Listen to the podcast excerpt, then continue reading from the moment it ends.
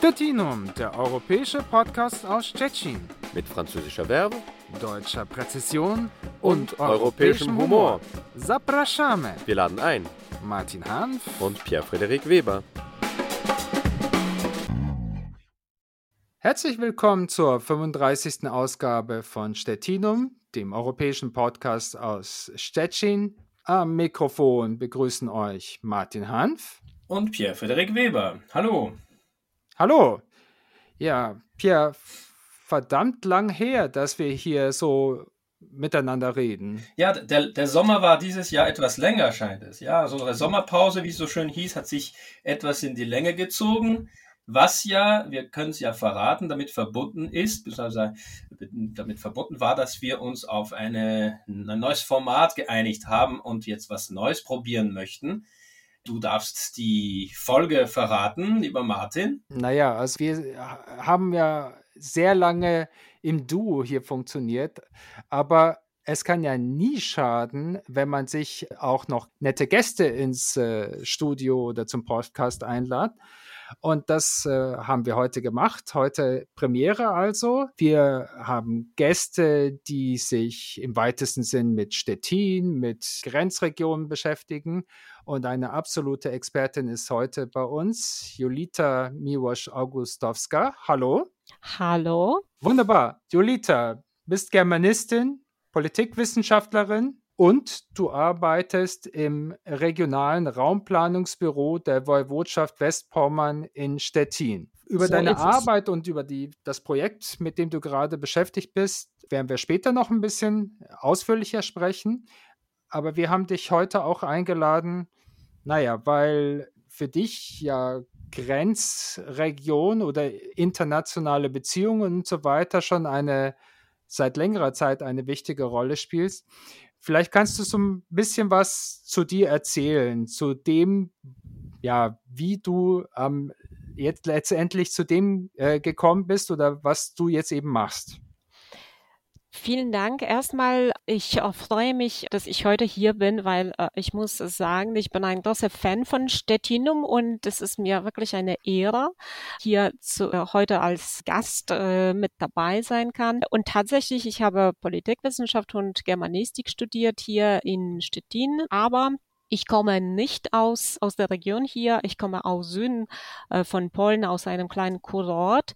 Und ich glaube, das ist vor Bedeutung für meine Geschichte hier in der Stadt, weil die Stadt hat mich sofort bezaubert mit einer besonderen Architektur und äh, einer nicht selbstverständlichen Historie. Äh, und ich habe mich sofort, äh, sofort hier sehr wohl gefühlt äh, und finde diese Stadt nach 20 Jahren heute auch als äh, sehr angenehmer, angenehmer Ort zum Leben. Wie ist dazu gekommen, dass ich heute hier bin, äh, in Stettin an der deutsch-polnischen äh, Grenze? Ich habe damals vor 20 Jahren hier an der Uni, äh, an der Jean Monnet Chair äh, studiert. Das waren die sogenannten EU-Studies und ich kann mich sehr gut daran erinnern, dass äh, dass das eine sehr pluralistische, eine sehr intensive Zeit war. Das war noch vor dem EU-Beitritt und wir haben viel Zeit miteinander verbracht an der Uni, aber auch wir haben viele Veranstaltungen auch in der Region organisiert, um über die Demokratie, über die europäische Integration zu, zu, zu sprechen und sich äh, gegenseitig auseinanderzusetzen mit diesem Thema. Und äh, ich glaube, dass die EU ist für mich nach wie vor ein Projekt, was äh, das Ziel hat, äh, um sich gegenseitig zu helfen oder zu unterstützen. Heute haben wir mit verschiedenen globalen Player wie Russland, China, USA zu tun und wenn man auf der Karte äh, einen Blick werft, dann sieht man, dass die EU ganz klein ist und dass wir eigentlich sozusagen verursacht sind für diese Zusammenarbeit. Ähm, und ähnlich empfinde ich auch diese Nachbarschaft. Äh, also die Deutsch, äh, der deutsch-polnischen Grenzraum äh, Stettin befindet sich ja fast an der deutsch-polnischen Grenze. Das ist etwas, wo ich immer denke, Natürlich gibt es Unterschiede zwischen unseren äh, Ländern. Es gibt auch Unterschiede in den polnischen oder in den deutschen Familien. Es gibt Unterschiede äh, zwischen den Eltern und Kindern und es ist okay so. Aber wir sind hier, um diese Potenziale oder die, die, diese, was, wo wir auch kooperieren äh, sollen, das zu finden und äh, die Grenze hat für mich äh, viel an diesem Potenzial. Mhm. Ich finde erstmal äh, spannend, was du gesagt hast. Also, du lebst jetzt hier 20 Jahre, du bist immer noch fasziniert von der Stadt. Ich habe das Gefühl, ich meine, Pierre ist ja auch nicht hier geboren und äh, ich. Ja, das wollte ich gerade sagen eigentlich. es ist ja. ja. eigentlich was, was wir gemeinsam haben. Also äh, Julita, du und ich, wir sind also äh, immigrierte Stettiner sozusagen. Genau. Äh, also äh, in, in Julitas Fall ist es immerhin aus Polen, also aus einem anderen Ort in Polen, aber trotzdem, also die, die, diese, diese Grenzregion ist, ist auch äh, für dich, Julita, etwas Neues gewesen als Erfahrung im Alltag. Und, und so haben auch wir es in Erfahrung, selbst wenn wir natürlich äh, sozusagen doppelt fremd waren, weil wir aus einem anderen Land kamen und noch die Sprache dazu irgendwie meistern äh, mussten. Aber immerhin äh, meine ich, dass, dass deine Erfahrung so äh, einige äh, Anknüpfungspunkte hat mit dem, was auch wir in Erfahrung gebracht haben. Und da bin ich auch gespannt, wie, wie das lief. Das stimmt. Ich glaube, dass das, dass es auch sehr sichtbar ist, äh, wenn man hier mit den anderen äh, Menschen spricht in der Region. Also wie gesagt, ich bin nach wie vor sehr mh, mm, bezaubert oder, oder ich schätze das, was wir hier haben. Ich kann mich sehr gut an die Zeit erinnern in der Oberschule irgendwo im Süden von Polen, als ich Deutsch gelernt habe. Und ich habe mir mehrere Mal die Frage gestellt, werde ich mal die Möglichkeit haben, diese Sprache zu, zu sprechen mit den richtigen oder tatsächlichen Deutschen, wenn ich mich mhm. so äh, aus, äh, aussprechen äh, darf. Und äh, dass die Grenze von der damaligen Perspektive Perspektive war so weit weg von, von dem äh, Lebenszentrum, dass man sich das gar nicht vorstellen äh, kann. Äh, heute ist es sehr anders. Äh, ich ähm, glaube, dass wir uns auch nicht so sehr unterscheiden miteinander. Äh, ich empfinde diese, diese Region oder dieses Gebiet immer als, ähm, als etwas, was uns eher verbindet als Trend. Es gibt natürlich viele kulturelle Unterschiede. Sprache ist eine riesige Barriere, wenn es um die Kommunikation geht. Aber mh, diese Grenze hat auch äh, bei der Kategorisierung eines Grenzenpotenzials das ist eine sehr spannende Situation und die hat viel von, äh, viele von äh, Potenzialen. Zum Beispiel, wenn wir die Demografie äh, nehmen. Äh, die polnische Gesellschaft ist so ungefähr 20 Jahre jünger als die deutsche Gesellschaft. Auf, eine, auf der anderen Seite haben wir eine Großstadt, eine tatsächliche Metropole. Auf der anderen Seite haben wir eher kleinere Städte oder ländliche Gebiete.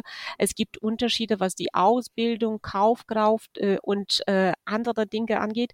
Und das macht natürlich diese Zusammenarbeit sehr spannend. Andererseits haben wir natürlich viele Gemeinsamkeiten die Natur, die Landschaften, Baltikum, das sind so Dinge, die, wo wir dann einer, es wäre gut, wenn wir eine gemeinsame Strategie hätten, weil das ist unsere Schätze, das ist dieses, was wir hier haben. Und das, es ist, es wäre gut, wenn wir eine Idee hätten oder zumindest versuchen, das irgendwie gemeinsam zu entwickeln. Stettinum, der europäische Podcast aus Stettin. Siehst du nicht das auch manchmal so? Also ich habe jetzt nach 20 Jahren, interessanterweise sind wir ungefähr gleich lang jetzt hier schon in der Region.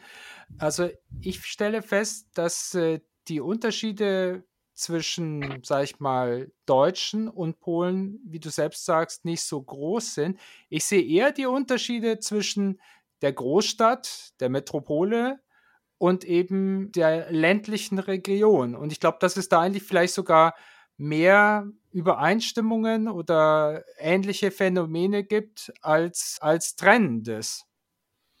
Äh, ich finde das auch so. Also für mich ist genau die Metropolregion Stettin äh, dieses Phänomen, wo wir dann nicht über die Herausforderungen, deutsch-polnische Herausforderungen sprechen, wobei natürlich, wie ich schon gesagt habe, es gibt massive Unterschiede oder, oder Barrieren und die Sprache oder andere Kultur, anderes Zeitgefühl, das sind so Dinge, die dann, äh, äh die natürlich diese Zusammenarbeit nicht einfacher machen. Aber äh, tatsächlich, äh, Idee hat viel mit einem funktionalen Raum zu tun. Mhm. Äh, das heißt, wir haben eine, eine, eine große Stadt in der Mitte und wir haben verschiedene, äh, wir sagen in der Raumplanung Verflechtungen, also verschiedene Verbindungen mit der Stadt. Wir haben verschiedene Interessen oder verschiedene Dienstleistungen und äh, die Gesellschaft hier an der Grenze ist sehr versucht auch auch auf eine hybride Art und Weise zu handeln. Das heißt, äh, wir gehen dorthin, wo wir etwas Besseres, Attraktives kaufen können und das, glaube ich, macht nicht so großen Unterschied, ob das jetzt Polen oder, oder Deutschland ist. Natürlich die, die Geschichte mit Coronavirus und die, die damalige Entscheidung, um die Grenze zu, zu schließen, das war für viele Menschen, die hier in der Region wohnen, eine Erinnerung daran, dass wir viele Sachen auch äh, nicht geregelt haben mhm. äh, und dass das ein gewisses Risiko ist äh, für diejenigen. Ich äh, nenne die, äh, die Leute immer als Pioniere der europäischen Integration. Also sie haben damals, das sind meistens die Polen, die auf die andere Seite gegangen sind, die haben sozusagen diesen Traum von einem einheitlichen Europa, sie haben das äh, wirklich sehr ernst genommen und äh, die haben sich gewagt, äh, diesen Schritt zu machen, dorthin ein Haus zu, zu, zu bauen oder zu kaufen, dort äh, auf der deutschen Seite die, die Kinder zur Schule zu, zu schicken. Ich finde, das sind äh, wirklich äh, die äh, Verhältnisse, die dann sehr spannend sind, aber wie gesagt charakteristisch für eine große Stadt, diesen Gürtel, nee, nicht Gürtel, Spe Speckgürtel, Speckgürtel, genau, äh, rund um die äh, eine Metropolie. Nicht, äh, also weniger jetzt für mich äh, als als typisch deutsch-polnisches Phänomen man muss auch dazu sagen, äh, wenn man sich die Situation ansieht vor ähm, ja, 30 Jahren, es ist ja in diesem Jahr oft der Anhaltspunkt, weil wir 30 Jahre äh, deutsch-polnischen Grenzvertrag, 30 Jahre auch äh, deutsch-polnischen Nachbarschafts- äh, und Freundschaftsvertrag feiern konnten. Es, es war ja damals doch immerhin eine ziemlich starke Asymmetrie zu Ungunsten äh, Polens, äh, auch in der Region, selbst wenn auch auf, auf ehemaliger oder gerade äh, ehemaliger DDR-Seite äh, auch alles nicht so rosig war. Aber äh, diese Asymmetrie hat sich im Laufe dieser 30 Jahre zunächst einmal äh, verringert und man kann schon sagen, was gewisse Dienstleistungen und allgemein betrachtet, was gegenseitige Erwartungen der Deutschen und der Polen auf beiden Seiten dieser, äh, äh, dieser, dieser äh, Grenze äh, anbelangt, dass sich die Asymmetrie zum Teil, vielleicht äh, äh, könntest du ähm, einiges dazu äh, sagen oder, oder Beispiele äh, vielleicht nennen, äh, möglicherweise diese Asymmetrie sich äh, umgekehrt hat, dass, dass zum Teil deutsche Erwartungen, also auf deutscher Seite in dieser Umgebung, an die Polen, an Stettin, an die Metropole gestellt werden, was doch ziemlich eine, etwas Neues ist im Verhältnis zu dem, äh, was 30, vor 30 Jahren äh, äh, vorhanden war. Äh, ja, das finde ich auch so. Also äh, ich kann mich auch sehr gut an die ähm, Diskussion damals erinnern über die Asymmetrien und äh, dass das eine, ein Nachteil ist, dass wir nicht gleich entwickelt sind sozusagen.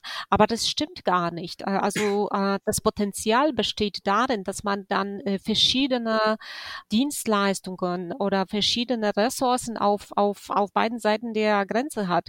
Ich habe auch äh, Demografie erwähnt. Also zum Beispiel die Tatsache, dass die polnische äh, Gesellschaft jünger ist, deutlich jünger ist als die deutsche Gesellschaft, scha schafft enorme Potenziale auf einem Arbeitsmarkt. Das ist natürlich auch einerseits ein Risiko, weil viele von bei uns äh, an der polnischen Seite in Polen ausgebildete Personen, die gehen dann auf die andere Seite und die, die haben wir auch nicht auf dem polnischen Arbeitsmarkt. Aber ich glaube, das ist etwas, worauf wir auch einen Einfluss haben können. Aber grundsätzlich sind, gibt es viel mehr Potenziale oder viel mehr von diesen guten Seiten, von der Asymmetrie, mit der wir hier leben müssen, als Nachteile. Ich glaube, vielleicht ist das jetzt schon der Punkt, wo wir auf deine jetzige Arbeit oder auch auf das Projekt, äh, mit dem du beschäftigt bist, eingehen können. Du hast ja schon viele Dinge äh, angeschnitten, die jetzt auch in diesem Projekt eine wichtige Rolle spielt. Also das Projekt heißt äh, Modell des grenzüberschreitenden Monitorings, innovative Maßnahmen der Datenerhebung in der Metropolregion Stettin. Was ist sozusagen also die Motivation für euch gewesen? Warum wollt ihr so ein Monitoring-System äh, hier für die, für die Region errichten oder einrichten? Die Motivation ist eine gute Frage. Ich glaube, das geht zurück ähm, für das Jahr äh, 2010. Damals gab es eine große Diskussion in der EU über die funktionalen Räume. Also durch den Beitritt Polens in die EU, durch Schengen-Abkommen äh, hat man diese hier wirklich so eine äh, eine gewisse Personenfreizügigkeit geschaffen. Äh, und äh, wir können uns sehr gut an die Geschichten erinnern, dass äh, man am Anfang äh, mit diesem Szenario äh, eines ein bisschen politisches Kapital auch schaffen möchte, dass da jetzt die äh, irgendwelche Deutsche kommen und äh, und unsere Häuser in Polen oder äh, mhm. unsere ähm, Felder äh, uns abkaufen wollen. Aber das ist nicht der Fall gewesen. Äh, es ist etwas äh, ja total anderes passiert, nämlich äh, die polnischen Familien, für die sich die äh, eine Wohnung in der Stadtzentrum nicht schaffen äh, oder nicht leisten leisten konnten. Äh, die sind auf der auf die andere Seite der, der Grenze gegangen und die haben eigentlich jetzt alles. Das heißt, sie haben ein guter, eine gute Anbindung an die Stadtzentrum, sie haben schöne Landschaft, sie haben äh, auch gute Möglichkeiten, um äh, ihre Aktivitäten dort zu entwickeln. Und das war der Moment, äh, das ist dann 2015, als äh, diejenigen äh, hier in der Region, die für die räumliche Entwicklung zuständig sind, also das waren die Institutionen aus der Woiwodschaft Westpommern, die Stadt Stettin war auch mit dabei, aber auch die Kolleginnen und Kollegen aus Brandenburg und Mecklenburg-Vorpommern. Die haben zusammen so ein Entwicklungskonzept zum Thema grenzübergreifende Metropolregion Stettin zusammen äh, vorbereitet. Und das ist der Punkt, äh, wo man dann wirklich wo man begonnen hat, über diese Region in dieser Art zu sprechen. Das heißt, man, man, man sagt, das ist eine grenzübergreifende Metropole. Äh, das ist eine große Stadt, man sagt Kernstadt, die gewisse Dienstleistungen oder, oder Vorteile oder auch äh, ja, Geschichten mit sich bringt. Heute sprechen wir nach, nach fünf, sechs, sieben Jahren nicht mehr über grenzübergreifende Metropolregion Stettin, sondern nur Metropolregion mhm. Stettin, mhm. weil wir uns äh, auch gedacht haben, das ist die nächste Stufe der Entwicklung. Ich glaube, die Idee ist jetzt sehr populär geworden. Viele Leute auch auf der Straße empfinden äh, die Stadt Stettin als eine Metropole. Das war damals äh, nicht so äh, klar gewesen.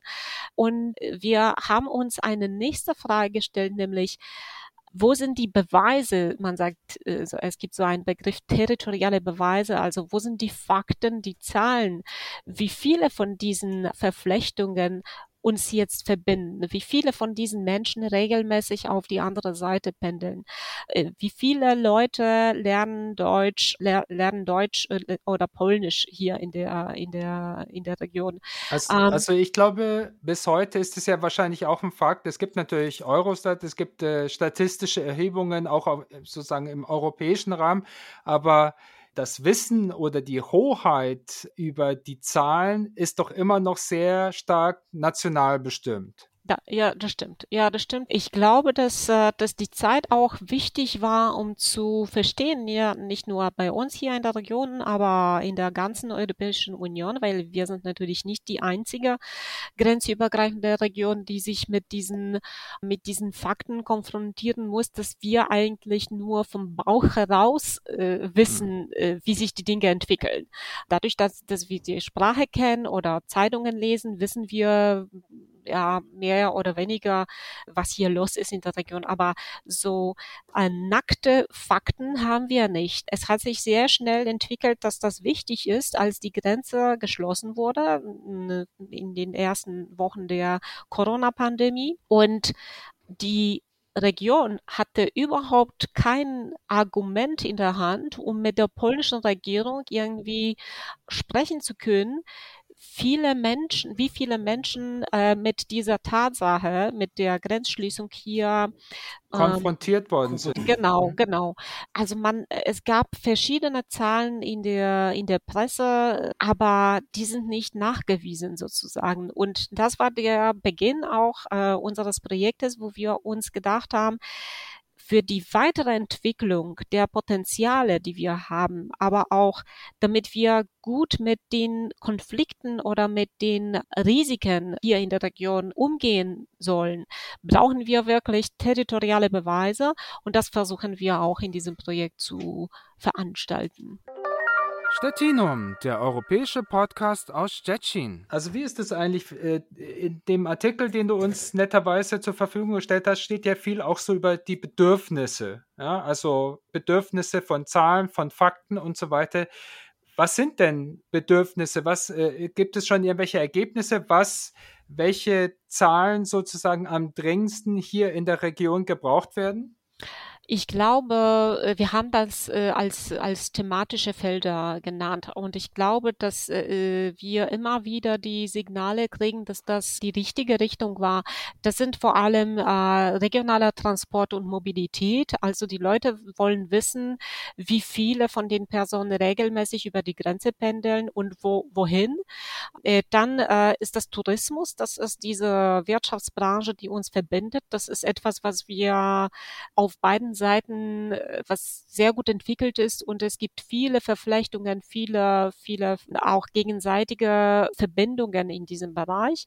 Ähm, wir haben auch so ein Thema wie Zukunftsbranchen. Das heißt, wir sind hier nicht eine Region mit irgendwie Naturressourcen oder, oder so, oder oder besonders reich, wenn ich mich so ausdrücken darf.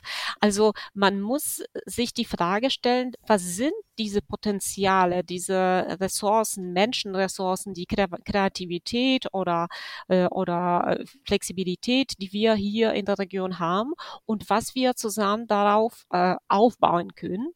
Und äh, Netzwerke, das sind auch äh, ein Thema, was wir uns als, als äh, etwas, was wichtig für die Region ist. Das heißt, es gibt sehr viele Schulpartnerschaften, es gibt sehr viele Institutionen, die zusammen kooperieren, aber äh, wir haben auch äh, dieses Gefühl, äh, dass die Netzwerke auch ein bisschen mehr Futter brauchen, wenn ich mich so ausdrücken darf. Also die, man, man braucht mehr Beweise, mehr Richtungen, mehr äh, an, äh, an den äh, zukünftigen Feldern der Kooperation, weil das, was wir hier haben, ist manchmal auch nicht mehr so interessant und attraktiv, insbesondere für die jungen Menschen. Wenn ich jetzt was einwerfen äh, könnte, äh, ich hätte eine Frage. Du hast es ja schon zum Teil angesprochen, in, in, insofern, dass du die, auf die Frage von äh, Martin die Bedürfnisse angesprochen hast. Wo Bedürfnisse bestehen, bedeutet es, dass noch gewisse Mangeln äh, vorhanden sind. Aber was mich noch interessieren würde, weil wir sind ja hier äh, alle drei ja äh, überzeugte äh, Europäer sozusagen. Äh, äh es steht ja für uns äh, aus verschiedenen Gründen oder auch aus gemeinsamen Gründen außer Frage, dass das äh, grenzübergreifende und diese, dieses äh, Metropolprojekt, äh, was äh, zukunftsweisendes ist für die Region auf beiden Seiten. Aber ähm, welche ähm, Bremsen hast du, äh, mit, mit, mit welchen Bremsen oder Bremseffekten hast, hattest du zu tun? Wo habert es immer noch? Was äh, steht einer engeren Zusammenarbeit noch im Wege? Du hattest ja äh, im Zusammenhang der äh, Pandemie das schon erwähnt. Es gibt ja die Praxis, aber es fehlte, beziehungsweise es fehlt zum Teil immer noch die Expertise, um das weiterzubringen, besonders äh, in Richtung Hauptstädte, äh, zentralen Entscheidungsstellen äh, oder auch auf deutscher Seite in Bundes denn äh, eben das äh, Verständnis manchmal für das Spezifische der Grenzregion äh, fehlen mag. Vielleicht weniger in Berlin, weil ja Berlin selbst zum Teil irgendwie in, in nahezu Grenzposition liegt, aber vielleicht eher in Warschau. Äh, könntest du vielleicht etwas dazu sagen, wo, wogegen man äh, so zum Teil zu kämpfen hat oder beziehungsweise wo hin und wieder äh, Erklärungs- äh, oder Erläuterungsbedürfnis besteht, wo man irgendwie pädagogisch vorgehen soll, um zu erklären, was da möglich ist, was da wünschenswert wäre in der Grenzregion. Zum Beispiel sicherlich auch eine gewisse Atmosphäre nennen. Das ist etwas, was nicht notwendig ist, was die Zusammenarbeit angeht, aber das ist doch wichtig. Also wenn man nicht diese Unterstützung von den äh, von, von den zentralen äh, Institutionen, äh, ich meine jetzt in Polen hat, das ist natürlich hat eine gewisse einen gewissen Einfluss auf diese Zusammenarbeit. Man ist einfach allein alleine gelassen und ich glaube, das ist nicht gut, auch schon allein durch diese Tatsache, dass das äh, äh, dass jegliche Änderungen hier an der Grenze auch äh, neue Regelungen in der Gesetzgebung äh, bedeuten soll sollten. Und wenn man diese Unterstützung nicht hat, ist das so eine reine theoretische Arbeit, die wir hier machen. Natürlich, es gibt diese Klassiker wie äh, Sprachbarrieren, andere Vorstellung von, äh, von einer Arbeitskultur, andere, anderes Zeitgefühl, Stereotype. Aber für mich persönlich eine gewisse Attraktivität dieses äh, Bereiches ist auch äh, wichtig. Also ich, ich sehe das zum Beispiel bei der, bei den Schulen Schulpartnerschaften, dass sie nicht so sehr gerne, wie das noch der Fall war vor 15 Jahren zum Beispiel mit den deutschen oder polnischen Kollegen zusammenarbeiten wollen. Die haben jetzt andere Vorstellungen, andere Märkte, die wollen nach Spanien gehen, die wollen ja vielleicht immer noch nach Großbritannien äh, gehen, um, um, um Englisch zu, zu, äh, zu lernen äh, und Deutsch oder Deutschland und Polen ist für sie nicht so sehr attraktiv, wie das noch äh, vor einigen Jahren der Fall war. In diesem Sinne glaube ich, dass enorme Bedeutung haben auch verschiedene Stiftungen, aber auch Institutionen, die Sprache pflegen oder, oder Sprachkommunikation. Das ist sehr wichtig, damit das nicht verloren geht. Ich glaube, also für mich war zum Beispiel in dem Projekt, und das ist ein gewisses Phänomen, manchmal eine Herausforderung, dass wir wirklich doch viele Unterschiede, wenn es um den Alter unserer Gesellschaften angeht, hier haben. Das heißt, wenn wir annehmen, dass die Zukunft unserer Arbeit nicht nur in der Verwaltung, in der Politik, aber so überall ist eine Digitalisierung oder, oder, oder die Art und Weise, wie wir mit neuen Technologien umgehen. Und wenn wir dann auch diese schon berühmte Fähigkeit der polnischen äh, Mitarbeiter nehmen, dass sie sich sehr schnell an die neuen ähm, Verhältnisse anpassen können. Da war für uns in dem Projekt viele Male wirklich sehr schwierig der Moment, dass auf der deutschen Seite durch die etwas ältere Gesellschaft diese neue Fähigkeiten fehlen. Und wenn wir hier über die territoriale Beweise sprechen, das heißt, wir sprechen auch über die Digitalisierung, über die Art und Weise, wie wir mit, mit Internet, mit neuen Technologien umgehen und wie wir das auch nutzen wollen, weil am Ende muss das sehr user-friendly und äh, sehr verständlich und sehr, sehr attraktiv sein für die, äh, für die Benutzer. Äh, das war für uns oft äh, ein Hindernis, äh, ein Moment, wo wir dann äh, wirklich äh, nicht den richtigen Partner finden konnten auf der deutschen Seite. Das muss ich ehrlich auch äh, so darstellen. Also was ich ganz spannend finde, äh, was ich gelesen habe, äh, dass es auch ähm, bestimmte Modelle gibt, die Sprachbarriere durch ja, künstliche Intelligenz, Programmiersprachen sozusagen diese Hindernisse zu überwinden. Kannst du das ein bisschen erklären? Also das klingt ja schon fast wie Science Fiction für mich. Äh, das ist genau die Zukunft. Also ich glaube, dass äh, das weiß jeder heute, der ein Smartphone oder oder oder äh, so einige Apps in in den neuen Medien oder neuen Technologien nutzt, dass viele von den ähm, Informationen, die wir noch vor fünf Jahren gebraucht haben, aber die waren durch diese verschiedene nationale Gesetzgebung nicht möglich, um sie zu erwerben, die sind heute durch diese Open Source äh, einfach zugänglich. Also mhm. wenn man, wenn ich, wenn ich wissen möchte, wie lange fahre ich nach Berlin, da brauche ich nichts, äh, nur Google und oder gewisse Apps, die mir zeigen auch, wo ich dann auch umsteigen muss. Äh, und es hat sich äh, viele, viel, viele von diesen Problemen haben sich alleine entwickelt sozusagen. Wir wollen zum Beispiel in diesem Projekt auch sehr stark die Mobilfunkgeräte nutzen, um äh, zu wissen, äh, wohin die Leute fahren. Das lässt sich auch relativ einfach programmieren. Und bei Mobilgeräten ist das so, dass sie überall in jedem Land äh, auf die gleiche Art und Weise funktionieren. Also äh, du hast äh, kein Problem mit der Harmonisierung von Daten.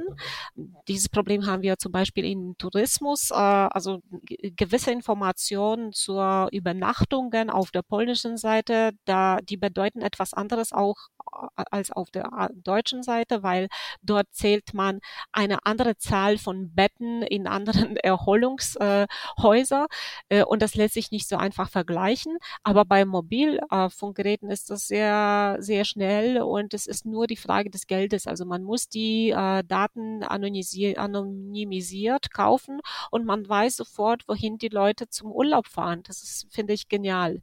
Genau, also ich meine, letztendlich kommt es ja auch nicht darauf an, dass nur Google und andere große Firmen unsere Daten äh, sammeln, sondern dass eben diese Daten auch für, hm, sage ich, solche grenzüberschreitenden oder einfach über für Metropolregion Stettin dann eben letztendlich dann auch äh, in Zukunft äh, zur Verfügung stehen wird.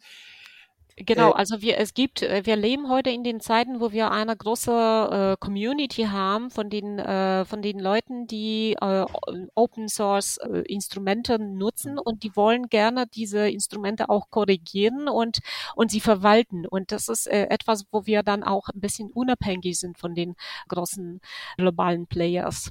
Also das, was ich an eurem Projekt besonders interessant war, dass ihr euch die Expertise auch von außerhalb sozusagen eingeladen habt.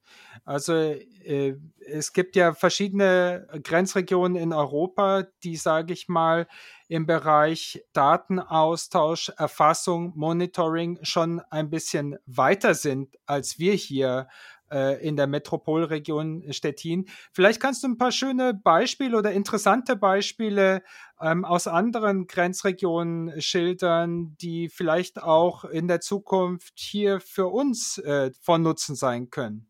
Äh, ich finde das sehr erfrischend, muss ich ehrlich sagen, für die äh, lokale Zusammenarbeit, dass wir auch ähm, die anderen äh, Akteure äh, eingeladen haben und die waren sehr bereit, uns äh, mitzuhelfen. Ich muss auch äh, hier zwei ähm, wichtige Institutionen nennen, nämlich äh, Eurostat äh, und äh, ESPON die haben, äh, sammeln enorm viele Informationen und es gibt äh, auch dort, es ist die, der Trend sehr spürbar, äh, dass sie auch in diese Richtung Harmonisierung gehen. Das heißt, mhm. sie wissen schon, dass man, äh, wenn man äh, bestimmte Länder vergleichen möchte, muss man dann mehr mit der Methodologie der Datenerhebung zusammenarbeiten und äh, dass das nicht äh, etwas ist, was für Ewigkeit so sein sollte. Also man kann daran arbeiten und zum Beispiel äh, komischerweise ist bei uns äh, das Statistische Amt äh, in Rzeszów also an der ja, östlichen Grenze von Polen, der ist der Leader in diesem, äh, in diesem Bereich äh, grenzübergreifende Datenmonitoring. Aber wir haben auch viele äh, gute Beispiele in Luxemburg gesehen. Dort äh, ist die Zusammenarbeit natürlich äh, viel äh, länger und viel erfahrener als bei uns. Äh, es gibt auch, glaube ich, etwas kleinere Sprachbarriere, weil es ist in der Regel so, dass die Leute sich dann etwas einfacher kommunizieren äh, können. Äh, aber Luxemburg ist ein Leader in der, was die, äh, was äh, das grenzübergreifende Monitoring angeht. Das niederländische äh, statistische Amt ist zum Beispiel ein Vorreiter, wenn es um die Mobilfunkgeräte angeht und der übergibt viele von diesen Neuigkeiten zu Eurostat, damit man das besser auch transportieren kann. In dem Eurostat gibt es auch also äh, letztlich äh, so ein Agreement äh, mit diesen globalen äh, touristischen Anbietern wie äh, Booking, TripAdvisor, äh, damit man dort auch die Daten sammelt äh, äh, und die auch für die grenzübergreifende Zusammenarbeit relevant sind. Und das letzte Beispiel, was wir noch vor uns haben, nämlich es gab, es gibt diese, Orderso äh, diese Region Ordersund zwischen Dänemark und Schweden, mhm. Kopenhagen und Malmö. Und die haben ähnlich äh, so ein ähnliches Projekt äh, gemacht, was wir auch jetzt vorhaben, nämlich die hatten so eine Beobachtungsstelle gegründet, haben das aber nach ein paar Jahren wieder geschlossen oder oder die haben die sind äh, haben verzichtet, um mhm. das weiter zu zusammen zu entwickeln. Warum das so ein Misserfolg war, das wissen wir noch nicht, aber ich bin das ganz gespannt, äh, warum sie das nicht vorgesetzt haben. Ja, ich wollte wollte noch nachfragen, äh, wir, wir haben jetzt ja äh, so gewissermaßen das logischerweise konzentriert auf, auf Deutsch-Polnische im Grenzbereich, aber ist es so, dass vielleicht äh, im Zusammenhang mit auch anderen Partnern, ich denke zum Beispiel an Dänemark oder allgemein an den, den, den nordbaltischen Raum, würde ich sagen, äh, dass da gewissermaßen Erfahrungen mit einfließen, beziehungsweise dass da Partner hinzugezogen werden in diesem Dialog, dass er dazu sagen als Trialog oder was wie auch immer man das bezeichnet, dann noch gestaltet wird? Oder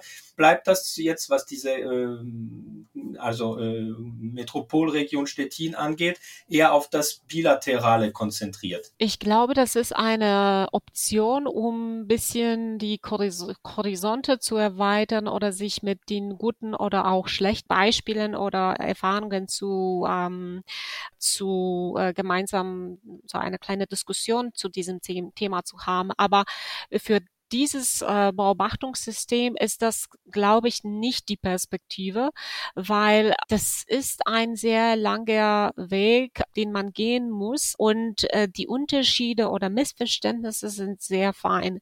Äh, zum Beispiel heute hatten wir eine Diskussion gehabt über die öffentliche Dienstleistungen. Was ist das eigentlich grenzübergreifende öffentliche Dienstleistung? Äh, wenn ich zum Beispiel, wenn ein Deutscher zu einem polnischen Zahnarzt geht und und äh, dort äh, privat zahlt. Ist das öffentliche Dienstleistung oder nicht? Also die, äh, diese, diese Kleinigkeiten, die man hier äh, als eine Definition klären muss, ähm, äh, diese Unterschiede, was die institutionelle Ebene äh, angeht, die sind sehr, sehr, die gehen so tief, dass man wirklich viel Zeit braucht, um sich wirklich zu verstehen. Also wir haben fast ein Jahr gebraucht, um von äh, 120 Indikatoren auf, auf 10 zu kommen. Mhm. Das waren große Diskussionen, verschiedene kreative Protokolle, verschiedene Methoden, um, äh, um, äh, um sich zu einigen, dass genau das die Information ist, die wir brauchen. Und wir haben zum Beispiel dieses Phänomen, was wir weiter auch untersuchen wollen, das sind Tagestouristen. Also es gibt äh, Zahlen auf beiden Seiten zu den Erholungstouristen oder Touristen, die dann für eine, eine längere Zeit äh, hier in die, äh, in die Region kommen, aber Tagestourismus, also wenn man an einem Tag irgendwo hin geht in die Region und dann zurück. Äh, das ist etwas, wo wir noch nicht wissen, wie wir das ähm, schätzen wollen, aber wir wissen, dass die Information wichtig für ist für die weitere Entwicklung des Tourismus zum Beispiel hier äh, in der Region. Das ist so etwas, was wir nach der Pandemie auch entdeckt haben, äh, dass das eine Option ist und äh, dass das auch mit einer gewissen Wohlbefinden in, in einer Großstadt viel zu tun hat, dass wir diese Möglichkeit haben, dass wir auch äh, in der nahen Umgebung die Möglichkeiten haben, dorthin zu, zu, zu, äh, zu fahren und so ein bisschen Erholung zu haben. Und es gibt zahlreich von diesen äh, Möglichkeiten. The sky is the limit, äh, äh, aber äh, um das zu erfassen, braucht man wirklich sehr viel Zeit und äh, man muss sehr mühsam mit diesem Prozess arbeiten. Und in diesem Sinne glaube ich, dass das nicht die Möglichkeit ist, dass wir jetzt ein Beobachtungssystem für Ostseeraum äh, zusammen mit äh, den äh, skandinavischen Kollegen äh, aufbauen können. Also ich, äh, ich nehme jetzt einfach mal mit, dass äh, gemeinsame Statistiken oder Daten zu erheben, hat auch sehr viel mit, äh, mit äh, guter Kommunikation der Partner untereinander zu tun und natürlich dem Goodwill, auch diese Daten zur Verfügung zu stellen. Ja, ja, das ist äh, sicherlich äh, die eine von den Herausforderungen. Äh, insbesondere in Deutschland ist das sehr, wie ich mich, wenn ich mich so äh, ausdrücken darf, äh, sehr kompliziert oder mhm. es gibt mehrere Stufen von von diesen Institutionen, die dann wirklich ähm, für die Sicherheit der Daten verantwortlich genau, sind. Genau, also ich wollte gerade sagen, also das Stichwort Datenschutz spielt ja in Deutschland eine sehr sehr wichtige Rolle. Das stimmt, das stimmt. Ah, und äh, das ist sicherlich eine Herausforderung. Aber andererseits haben wir die Entwicklung durch die Open Source Möglichkeiten und das schafft neue Perspektiven. Das heißt, man braucht äh, kein, äh, keine, keine Erlaubnis oder, oder man, man äh, unterscheidet nicht zwischen Polen und Deutschland. Die Daten sind einfach da. Und in mehreren Fällen ist das eigentlich nur die Frage des Geldes, äh, wobei ich glaube, in der längeren Perspektive wird das immer billiger sein. Und ähm, äh, das ist die sozusagen die letzte Stufe der Zusammenarbeit, dass man diese diese Open Source Community hat in der Region, die selbst sozusagen einerseits die bestimmte Bedürfnisse oder oder Nachfragen äh, formuliert, was äh, analysiert werden sollte, aber andererseits auch äh, mitgestaltet äh, in diesem Prozess. Ja, und das ist natürlich auch eine, eine Frage, äh, zurück zu, zu dem Thema, das wir äh, vorhin äh, kurz erwähnt hatten, der Hoheit, also der, der staatlichen Hoheit. Alles, was mit, mit, mit offiziellen Statistiken zu tun hat, ist ja äh, immer noch stark im, im, im Kompetenzbereich der, der Nationalstaaten. Äh, selbst wenn es natürlich gibt Eurostat und so weiter. Aber das kann mitunter äh, ja zu äh, Empfindlichkeiten äh, führen, die dann auch äh, als Bremsen äh, äh, zu empfinden sind äh, wahrscheinlich. Deswegen äh, ist es tatsächlich etwas Gutes, wenn sich ein, eine, wie du sagst, eine Community, also im Grenzraum schaffen lässt, die äh, nicht als, also von Seiten äh, beider äh, Staaten, ob jetzt äh, äh, auf, Bundesebene in Deutschland oder auf, auf, äh, auf, auf äh, nationaler Ebene in Polen, als etwas äh, naja, Gefährliches angesehen werden kann äh, in Hinblick auf den Umgang mit Daten und so weiter, was etwas, was über die, die staatliche Hoheit hinausgehen würde. Also ich glaube ja, in Skandinavien gibt es einen sehr schönen Begriff und ich denke, das hat hier mit diesem, mit diesem Projekt oder überhaupt mit diesem Anliegen auch äh, viel zu tun. Das ist das Offentlichkeitsprinzip, also das Öffentlichkeitsprinzip, weil letztendlich geht es ja nicht nur darum, dass äh, zum Beispiel Jolita oder ihre Kolleginnen äh, Zugang auch zu Statistiken haben, sondern natürlich, dass ähm, auch einfach die interessierten Bürger oder Bürgerinnen interessante oder für sie äh, relevante Informationen äh, zugänglich bekommen. Genau darum geht es und äh, ich muss das immer wieder betonen, es geht nicht nur, also nicht nur, es geht überhaupt nicht äh, darum, dass wir irgendwelche Leute hier äh, verfolgen oder oder oder beobachten oder, oder irgendwie mon monitoren, sondern es geht darum, dass äh, äh, dass wir in einer in einem Gebiet wohnen, äh, wo man nicht über die natürlichen Ressourcen ohne Grenzen sozusagen verfügt. Unsere äh, unsere einzige Ressource sind Menschen und ihre Kreativität. Und äh, ich glaube, wir, wir leben in den Zeiten und es ist äh, insbesondere für die junge Generation sehr deutlich, äh, wo wir sozusagen, wo es keine Alternative für die äh, Kooperation gibt. Also alle von diesen Phänomenen wie Kreislaufwirtschaft oder Digitalisierung, die basieren auf einer Offenheit und Kooperation. Und das ist unsere Perspektive, weil man muss auch sagen, dass Stettin als polnischer Staat äh, in der, was die, die Demografie angeht, relativ schlechte Situation hat. Und äh, dass wir sehr schnell äh, eine, ein, ein ökonomisches, ein wirtschaftliches Problem haben werden hier in, in, in der Region. Ich sage immer, es gibt zwar Unterschied zwischen, zwischen dem äh, Alter äh, zwischen Polen und Deutschland.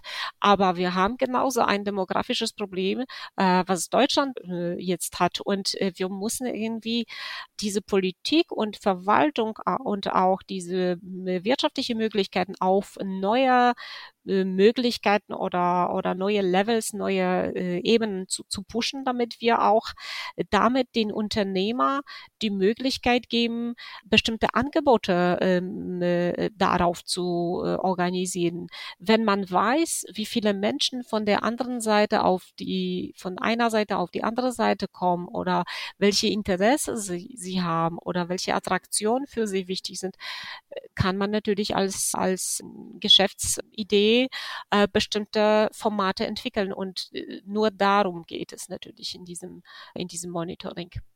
Also ich finde, das war jetzt ein wunderbares Schlusswort äh, und äh, möchte mich äh, an der Stelle schon ganz herzlich äh, bei dir bedanken, Julita, dass du heute mit dabei gewesen bist? Ich würde sagen, also äh, zunächst einmal äh, zurück äh, zu Beginn. Also äh, Julita hatte ja sehr, sehr nette Worte äh, für uns.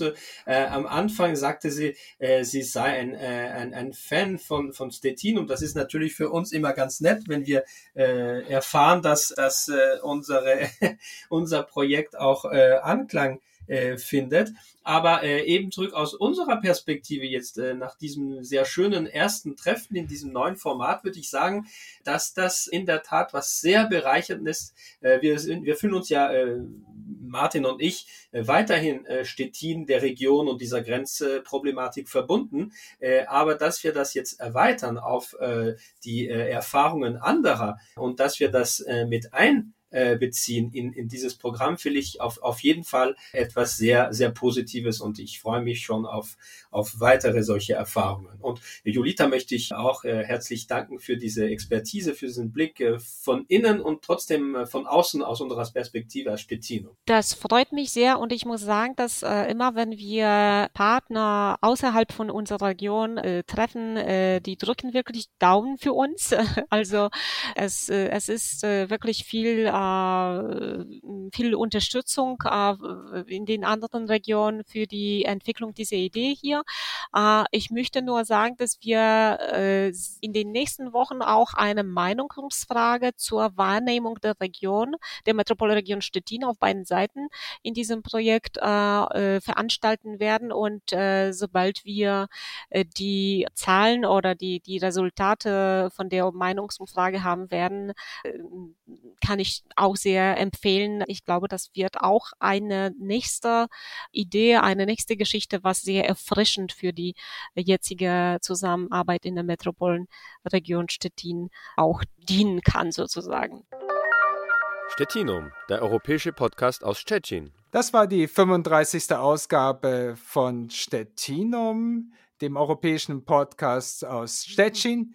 Am Mikrofon verabschieden sich Martin Hanf und Pierre-Frederik Weber. Bis zum nächsten Mal und alles Gute auch äh, unserem Gast, äh, Julita. Vielen Dank. Tschüss. Stettinum, der europäische Podcast aus Stettin. Mit französischer Verbe, deutscher Präzision und, und europäischem Humor. Zapraszamy. Wir laden ein. Martin Hanf und Pierre-Frederik Weber.